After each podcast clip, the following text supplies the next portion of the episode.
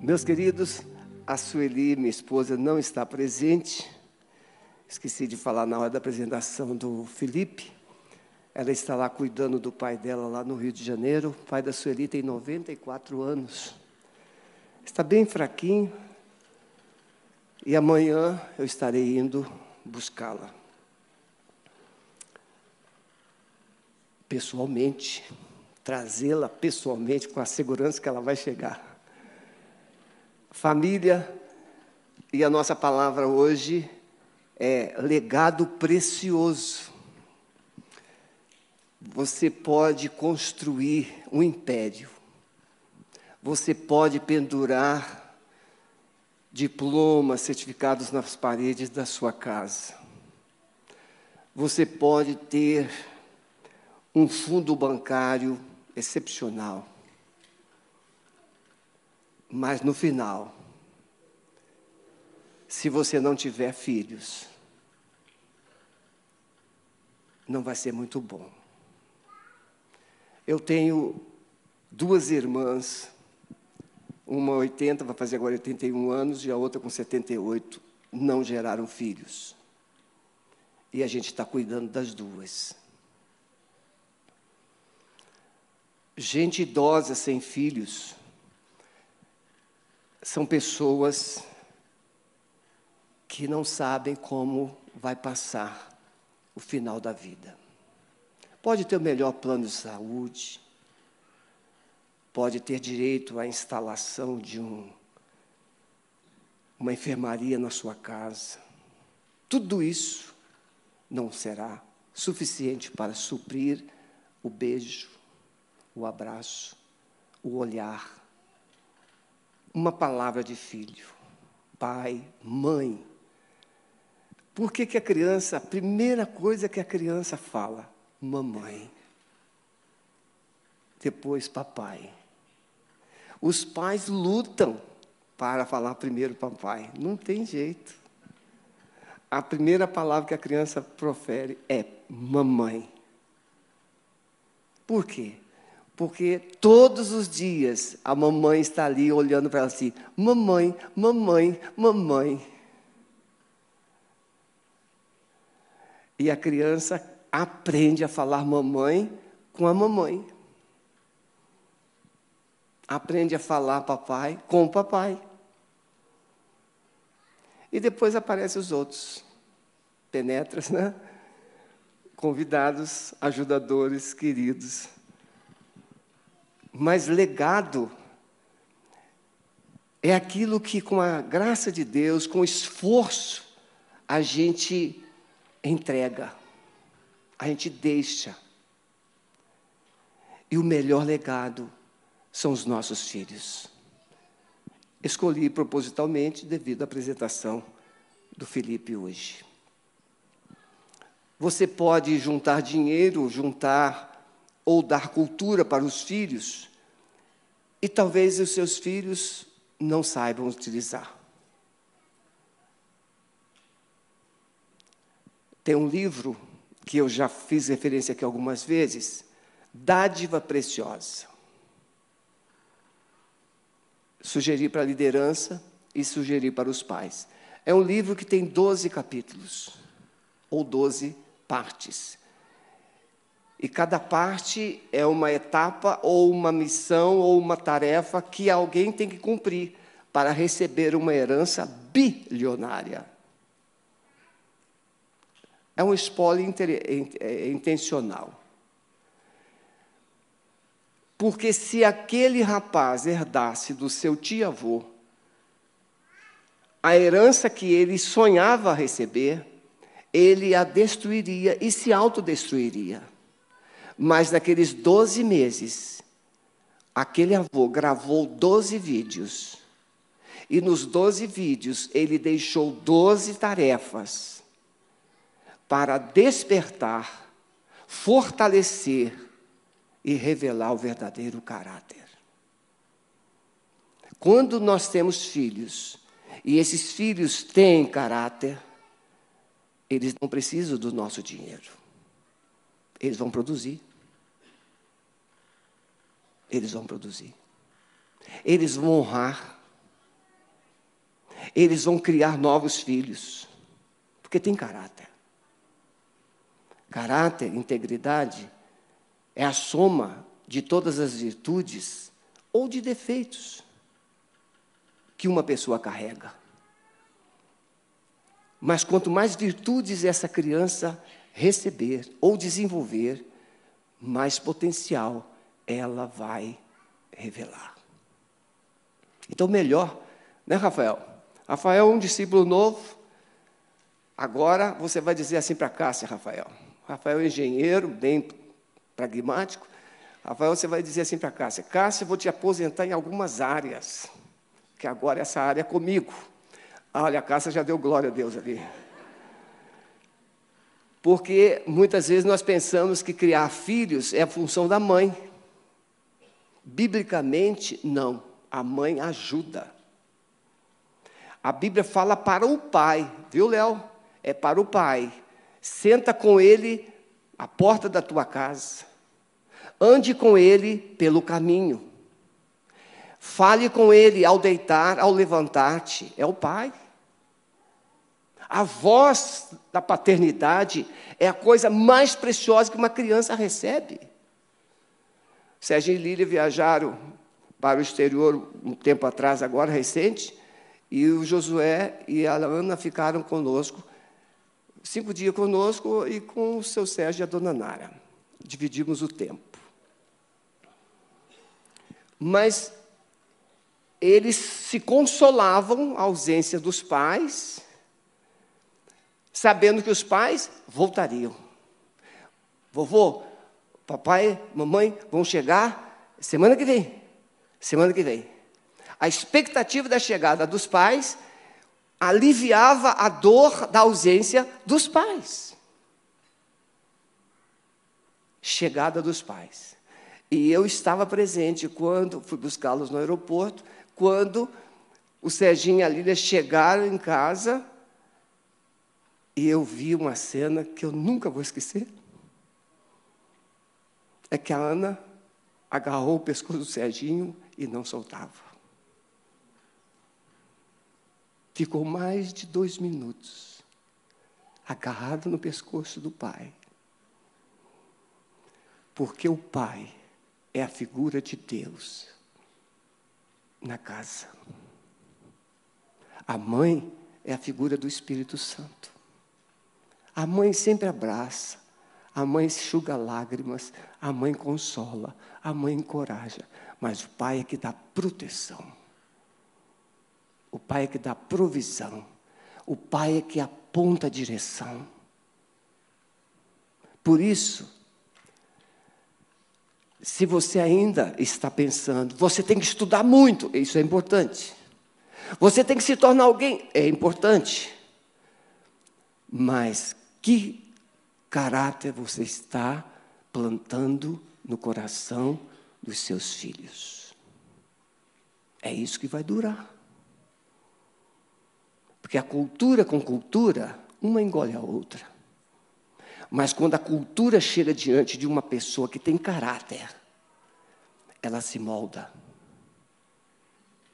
Uma cultura não deve moldar a pessoa, a pessoa molda a cultura. Porque culturas tem muitas culturas.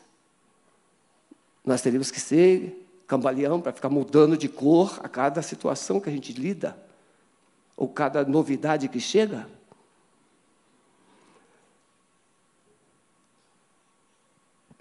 E eu nem li o texto ainda.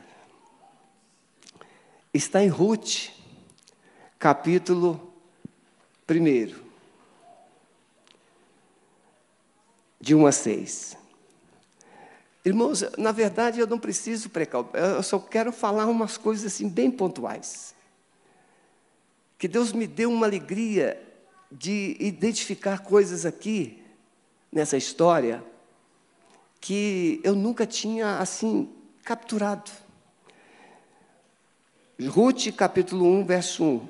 Nos dias em que os juízes governavam, dias maus, dias maus, houve uma fome na terra pelo que um homem de Belém, de Judá, saiu a peregrinar no país de Moabe, ele, sua mulher e seus dois filhos. Chamava-se este homem Elimeleque e sua mulher Noemi, e seus filhos, seus dois filhos, se chamavam Malom e Quilion. Eram efrateus de Belém de Judá. Tendo entrado no país de Moabe, ficaram ali. E morreu Elimeleque, marido de Noemi, e ficou ela com seus dois filhos, os quais se casaram com mulheres moabitas. Uma destas se chamava Orfa e a outra Ruth, e moraram ali quase dez anos. E morreram também os dois filhos, Malô e Quilion, e ficando assim a mulher desamparada de seus dois filhos e de seu marido.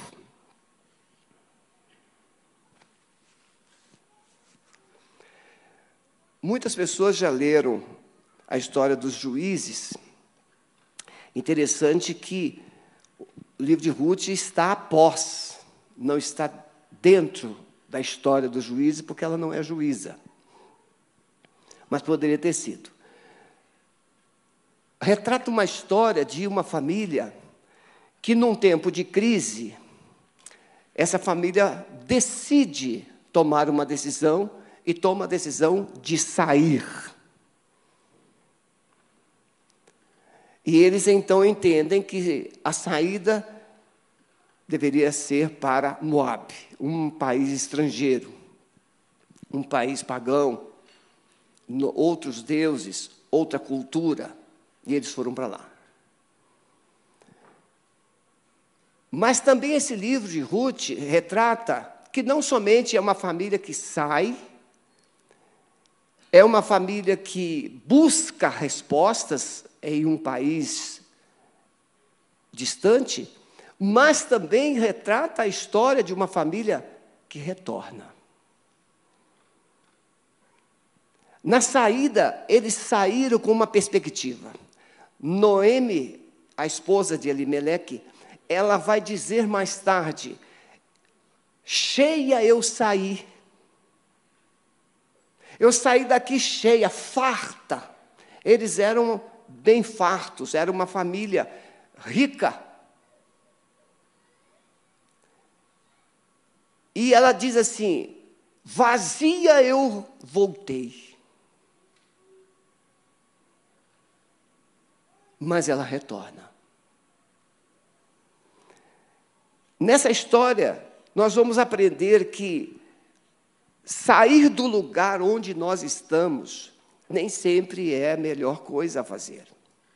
Sair de casa, sair do casamento, sair do trabalho, sair.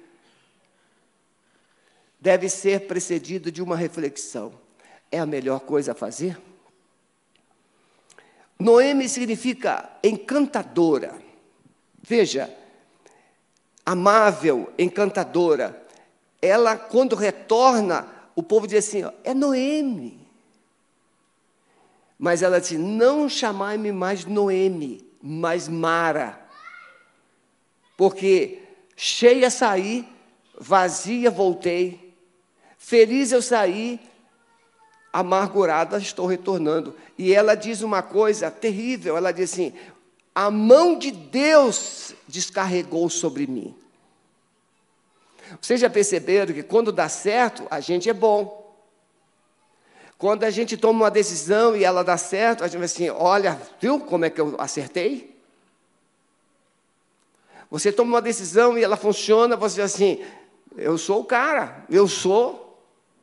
Mas quando você toma uma decisão e não dá certo, você diz que Deus não te abençoou. Tudo que dá errado na nossa vida, a gente culpa Deus. Tudo que não funciona na nossa trajetória, a gente imputa a Deus a responsabilidade e a culpa das consequências, dos infortúnios. E Noemi fez isso. Interessante que os nomes dos seus filhos são bem assim indicativos do quadro dessa família. Apesar de ser uma família abastada, é, bem, Elimeleque significa meu Deus é rei, meu Senhor é rei. Mas olha os nomes dos filhos. Malom significa enfraquecido. Parece que nasceu meio anêmico. E o nome do filho, na cultura hebraica, traz junto, né, Miguel? José Miguel e Miguel. Os dois Miguéis aqui são cabeção. Os dois são muito estudiosos nas línguas originais. Na cultura hebraica, os nomes eles carregam a identidade ou carrega uma mensagem do significado, do propósito da criança.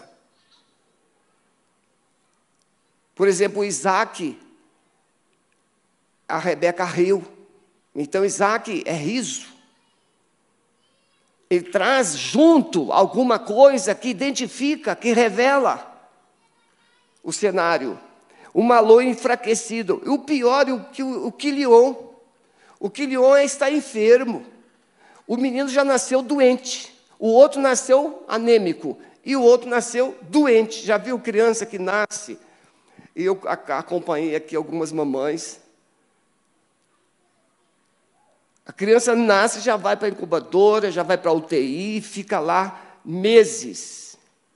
O quilion ele foi esse tipo de criança, já nasceu e já foi entubado, já foi para a UTI, e ele traz consigo essa referência, enfermo.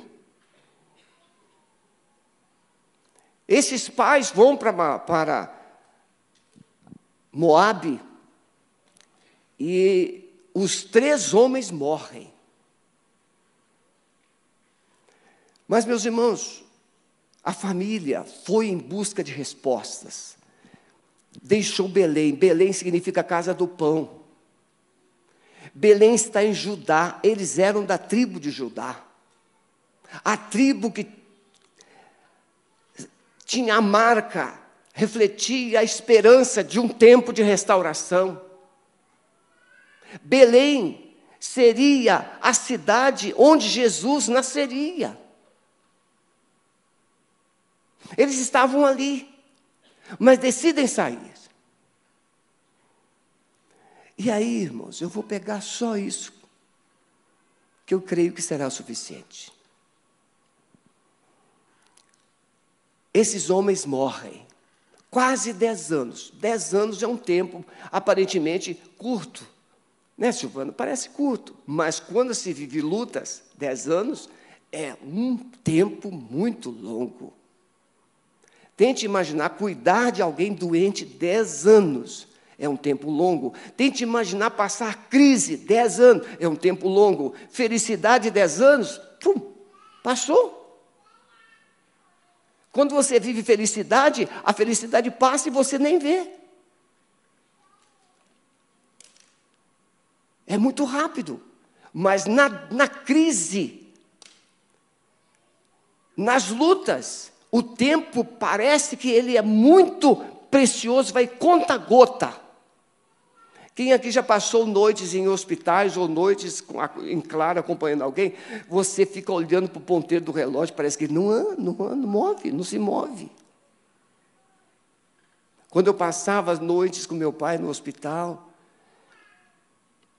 e eu acompanhava, meia-noite, meia-noite e meia, uma hora, o ponteiro não se move, é muito lento.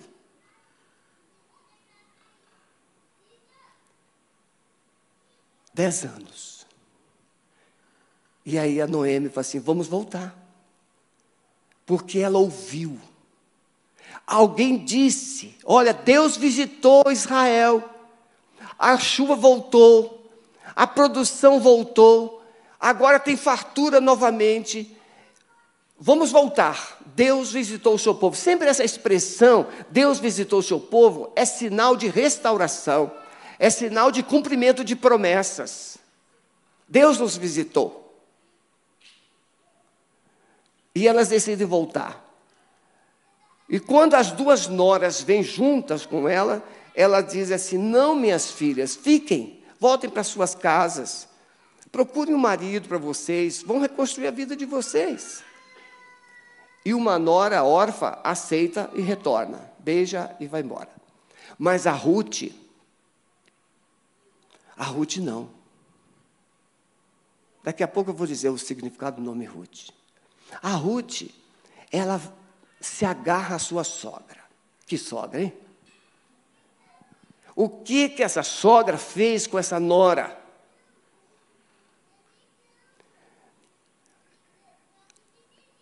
Dez anos essa sogra passou junto com, com essas meninas. A órfã decidiu ir embora, mas a Ruth não se agarra com ela. E a Ruth diz assim: Não, eu vou contigo, não vou te deixar. Onde você for morar, pousar, eu vou pousar também. Aonde você, o, o, você ficar, eu vou ficar. O teu Deus é o meu Deus, o teu povo é meu povo. E tem mais, eu vou ficar com você até, até a morte. Que não seja a morte que me separe de ti. E o texto diz então que Noemi se, se rendeu. Tá bom, quer ir comigo? Vamos. Mas que sogra. Quem é sogra aqui? Levante a mão. Pois é, profetizo que você é essa sogra. Palavras boas para sua nora. Com certeza essa sogra ensinou Noemi a orar, a Ruth a orar. Essa sogra ensinou a Ruth quem era o Deus de Israel.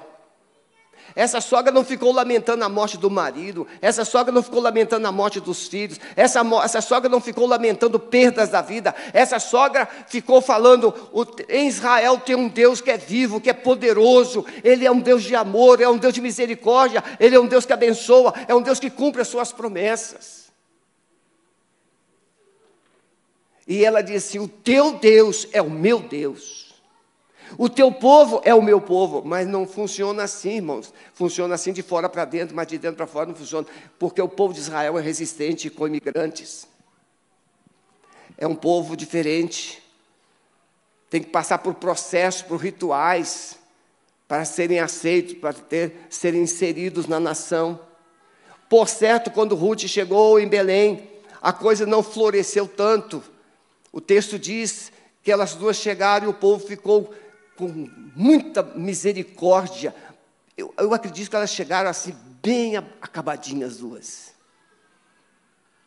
Aquela viagem sozinhas, as duas. Camelos ou mulas, jumentos, não sei, desertos, deserto, sem muitos recursos, até chegar em Belém, chegar assim. Eu acho que elas queriam um, um, um, um salão de beleza, né? Mas não tinha din-din. Não é assim? A mulher chega de algum lugar, já pensa banho, e onde tem um salão? Tem que arrumar esse cabelo, tem que passar. A minha irmã usa o creme. 30 ervas. É um creme milagroso, tiradores. Aí eu não achei o 30 ervas, que só tem no Rio de Janeiro. Aí encontrei para ele, para ela um creme chamado canela de velho. Quando ela leu o nome do creme, que creme é esse, canela de velho? Se o médico disse que esse creme é milagroso, ele é uma maravilha, melhor que todos os cremes. Ah, é mesmo? É, a minha irmã, falei, a minha irmã acredita na hora. Está lá o creme canela de velho. Mas aí meu irmão trouxe o 30 ervas, pronto, está feliz da vida. Agora tem o canela de velho de um lado, 30 ervas do outro. Mas a mulher é assim, passou creme, está bem. Tem que passar alguma coisa. Chegaram em Belém. Aí a gente fala assim, as mulheres que é um Boaz. Assim, meninas? As solteiras. Quem está solteiro aqui? Tem vergonha não? Pode levantar a mão. Isso. Todas, né, filhinha? Queria um Boaz, né? Achou? E um Boaz. É, tem cara de Boaz mesmo, Vanderlei, não é? O último casamento que a gente celebrou está aí. Fica em pé os dois. E aí, minha filhinha? Ele está tomando conta de você direitinho? Se não, corta a barba dele. Pode sentar. Ela disse: Não, pastor, não corta, não, eu amei a barba, eu, não ele. Agora pensa, pensa comigo, entre a chegada de Noemi e Ruth em Belém e até o casamento de Ruth com Boaz, você está pensando que foi da noite para o dia? A Ruth, por certo, era muito bonita. Só que naquele tempo as mulheres eram tomadas, elas eram né, vitimadas com facilidade, apesar de toda a cultura. A Ruth foi trabalhar, porque eles não tinham renda, ela e a Noemi. Agora, trabalhar em quê? Colhendo cevada. Era a época da cevada e do trigo. E naquele tempo não tinha máquina para colher. Hoje a máquina passa e já sai o trigo em sacas. Soja, tudo em sacas. Não, mas naquele tempo não. É uma ferramentazinha chamada cutelo, que você segura o, o pé da, da cevada, o ramo da cevada com a mão esquerda e corta com a direita, se você não é canhoto. E você vai fazendo os molhos. Só que ela não colhia, ela respigava. O que, que significa? Aquilo que caía. A lei de Deus ordenava que o agricultor não colhesse tudo, deixasse um pouquinho da produção para trás, para que os pobres pudessem colher e ter o suficiente. Irmãos, se todos seguissem a Bíblia, o mundo não teria fome, não teria injustiça, não teria nada. O problema é que ninguém quer saber da Bíblia, e muito menos do Deus da Bíblia. E tem uma regra que eu fui aprender, Calixto, agora recente. O, os respigadores não podiam ir de manhã. Eles só poderiam ir depois que os servos do, do dono da terra saíssem. Para não correr o risco de eles pegarem os feixes do trigo e da cevada. Porque eles iam cortando e amarrando com o próprio raminho do trigo ou da cevada e deixando aqueles amarradinhos, aqueles amarradinhos. Depois, no final do dia, eles faziam o quê? Eles carregavam aqueles amarradinhos de trigo e de cevada e levavam para a eira, um lugar plano de pedra ou de terra batida, onde eles colocavam ali e com as varas eles batiam para que os grãos fossem soltos das vagens. É esse o processo. Aí, a, no, a Ruth não sabia disso, ela não era eh, de Israel. O que, que a Ruth faz? A Ruth vai de manhã cedinho. E ela entrou lá e foi respigando, catando aqueles galinhos, catando aqueles galinhos, juntando, colocando no seu saquinho, botando. E aí chegou Boaz, na hora assim do almoço, porque o chefe chega na hora do almoço para saber como é que está a produção. E ele olhou. Quem é essa moça? Ah, essa moça é a Ruth, a nora da Noemi. Ela está aí desde cedo. Não bebeu água, não comeu nada, não parou para descansar. Você está entendendo o que eu estou dizendo? A Ruth não caiu de paraquedas na bênção. A Ruth não caiu de paraquedas nas promessas de Deus. A Ruth casou, sim, com um filho de Belém, mas ela vai de mão vazia e chega numa cidade sem conhecer ninguém e vai para o campo colher e colhe de manhã até a tarde sem beber, sem comer. Tente imaginar aquele sol quente, com o cotelo na mão, Irmãos, quando você corta, eu já trabalhei na roça, quando você corta esse tipo de, de, de, de planta, é, sai poeira. Você fica mais seco, mais sujo, a dificuldade para respirar é maior, com fome, com sede. A mulher usava muitas roupas. O homem não, o homem andava quase sem roupa. Botava um, um lençolzinho aqui, amarrava a cintura, pronto. A mulher não. Ela, então imagine os preços, o sacrifício, o desconforto. E aí o Boaz olha e fala assim: é, deixe um pouquinho para trás para ela colher. E chama, e disse: é, Muito bem, minha filha, você veio para cá, vem para cá. E Boaz chama e dá um pedaço de pão. Manda, é interessante, né? A comida do, lá do, do Oriente, lá, pedaço de pão no vinagre. É vinagre mesmo? Tem alguma coisa naquele vinagre? É um molho? Você não sabe. Sabe nada? Nada. É o, o texto diz que cortava o pão, irmãos, comer pão seco era um vinagre diferente. Então ela molhava o pão no vinagre, como a gente molha no café com leite, e comia. E, obviamente, junto com o pão, tinha uma carninha, uma coisinha assim, um copo de vinho. Era cultura: vinho, pão com vinagre, e, se o mais abastado, uma carninha lá, gostosa lá, fresquinha. A Noemi está em casa. De tarde chega a Ruth, com o seu saco cheio. Irmãos, pegar a cevada ou o trigo, aí colocava no pilão para socar, tirar a casquinha, para depois fazer o pão. É outra cultura, irmão. Não é, olha, eu vou buscar a Sueli amanhã, mas eu já passei lá no supermercado e comprei duas lasanhas de 600 gramas. Só colocar no micro-ondas ou no forno quando ela chegar. Tem que ter cabeça. Para que fazer coisa de chegar de viagem cansado? Já está lá as duas lasanhas prontinhas, viu, meu amor?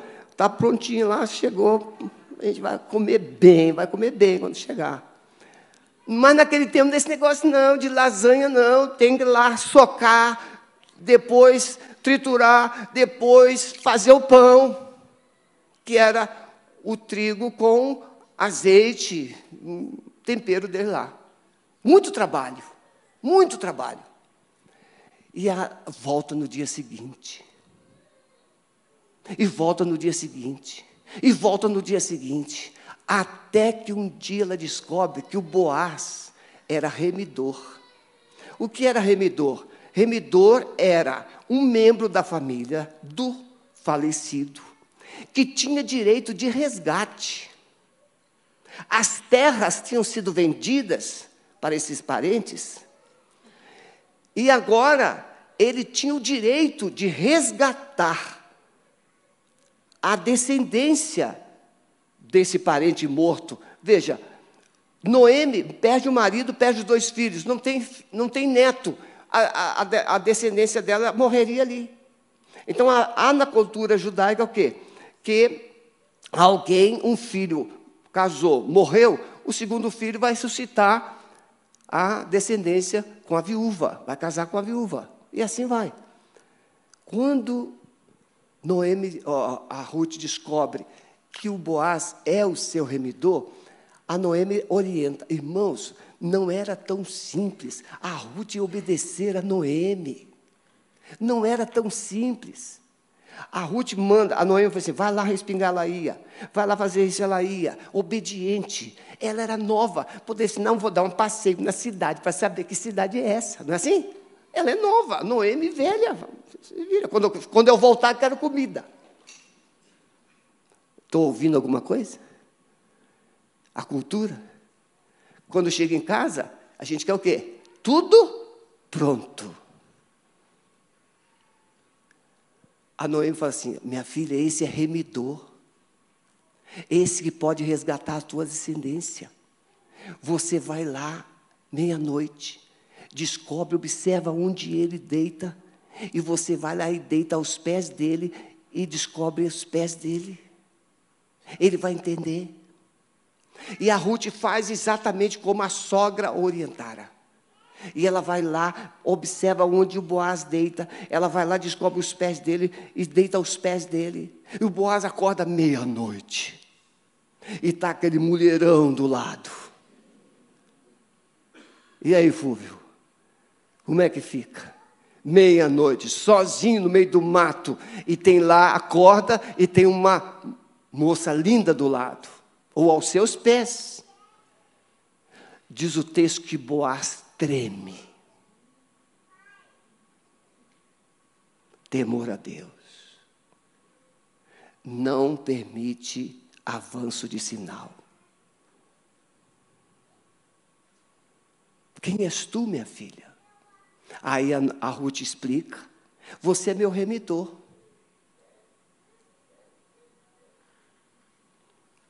O Boaz assim, é verdade. Bendita és tu que não foste com outros jovens, mas viestes aqui. E aí ele falou assim: Mas tem um remidor antes de mim. Se ele não comprar as tuas terras e não cumprir o direito de remidor sobre você para suscitar a descendência, eu me casarei com você. Resultado: ele casou com a Ruth e Boaz se casaram. Você entendeu, menina? Ah, eu quero encontrar o meu Boaz, eu quero encontrar o meu Boaz. Então vai levantar cedo, vai trabalhar, vai produzir, vai se esforçar, vai se dedicar, vai cuidar da tua sogra que você aí está aí, vai cuidar de alguém. Viu? Não é assim, simplesmente eu quero meu Boaz, eu quero meu Boaz. Senhor, eu quero Boaz. É assim ou não é, irmãos? Senhor, eu quero, eu quero, eu quero. E o Boaz tem que ser olhos verdes, cabelos assim, mas não sei o quê, estatura assim, e tem que ter dinheiro, Senhor. Que bom, né, Daniel? Você não tem cara de Boaz, não, mas tem coração de Boaz. Aí se casa. Agora preste atenção. A Ruth o nome dela significa bela. Ela era bonita. Amiga e companheira. Irmãos, o nome retrata a identidade. A Ruth era amiga, companheira. Era tudo que um homem buscava. Bela, amiga e companheira. Irmãos, que mulheres de Deus querem deixar os seus maridos apaixonados, seja bonita. Mas, pastor, não sou tão. Acredite que é. Porque o grande problema é que Deus dá, às vezes, beleza para alguma mulher e a bênção não acredita. Está sempre achando que falta alguma coisa. E, tá, e, passa a vida toda tentando melhorar e é, buscando aquilo que acha que não tem. Mulher, você tem tudo que precisa. Diga, eu recebo. Pelo amor de Deus, diga amém. E o homem, aí ela acha o Boaz, eles se casam. Você sabe quem é o Boaz, irmãos? Ah, é uma família rica. Mas já puxou a ficha dele? Quem é o Boaz? Aqui está um detalhe da história de Israel que é bem sutil. O Boaz, irmãos, é descendente de uma prostituta. Raabe. Interessante que Raabe ela é introduzida na tribo de Judá. Quando Israel toma Jericó, a Raabe, ela decidiu crer no Deus Todo-Poderoso de Israel. Ela confiou no Deus Todo-Poderoso de Israel. Raabe era a única pessoa crente de Jericó. Quando os espias chegam e ela tem um prostíbulo, mas ela não era mais prostituta.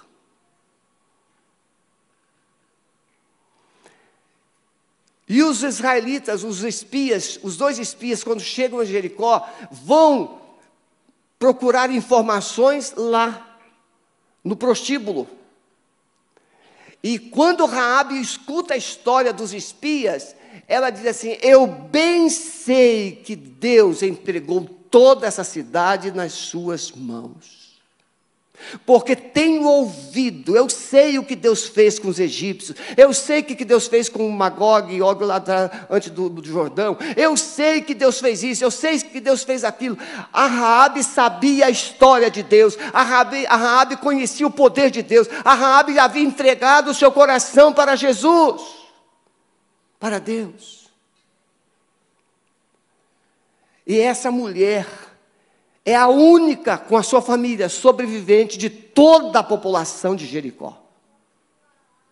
E ela é introduzida na tribo de Judá. E Raabe produz, é, gera Salmão. Salmão é o pai de Boaz. E está lá o Boaz, abençoado. Mas de onde veio?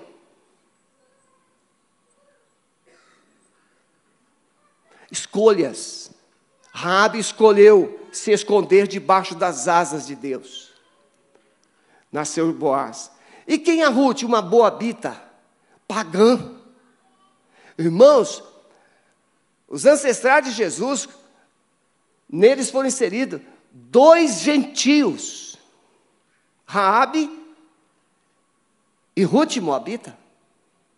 Esse Deus que não faz acepção de pessoas, esse Deus que pega uma pessoa falida e levanta, essa pessoa, esse Deus que pega uma família destroçada e restaura, esse Deus que pega alguém sem esperança e transforma num reparador de brechas.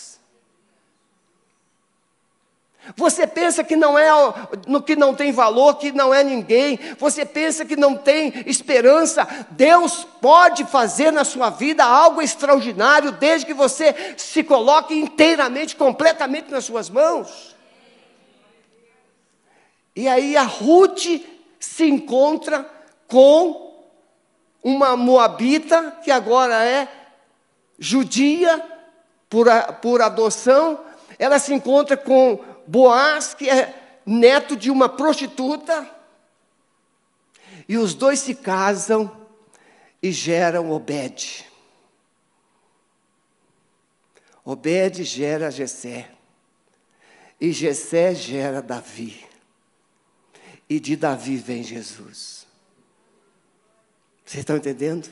Que legado precioso. Mas qual o preço de um legado precioso? Se esconder e decidir viver debaixo das asas de Deus. É lá, debaixo das asas de Deus, que nós vamos forjar famílias, que nós vamos construir um legado.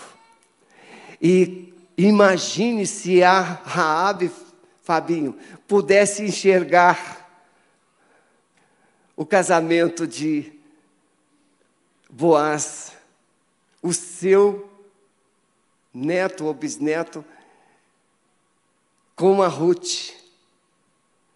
E ela disse: Oh meu Deus, como o Senhor conseguiu tirar tanta coisa boa de mim. Deus conseguiu tirar um descendente de Jesus, um ascendente de Jesus, de uma prostituta. Não existe causa perdida para Deus.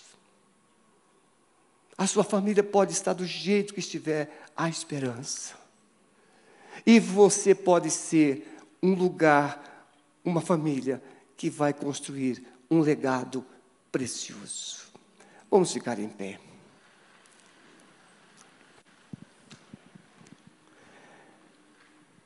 Nós queremos legados.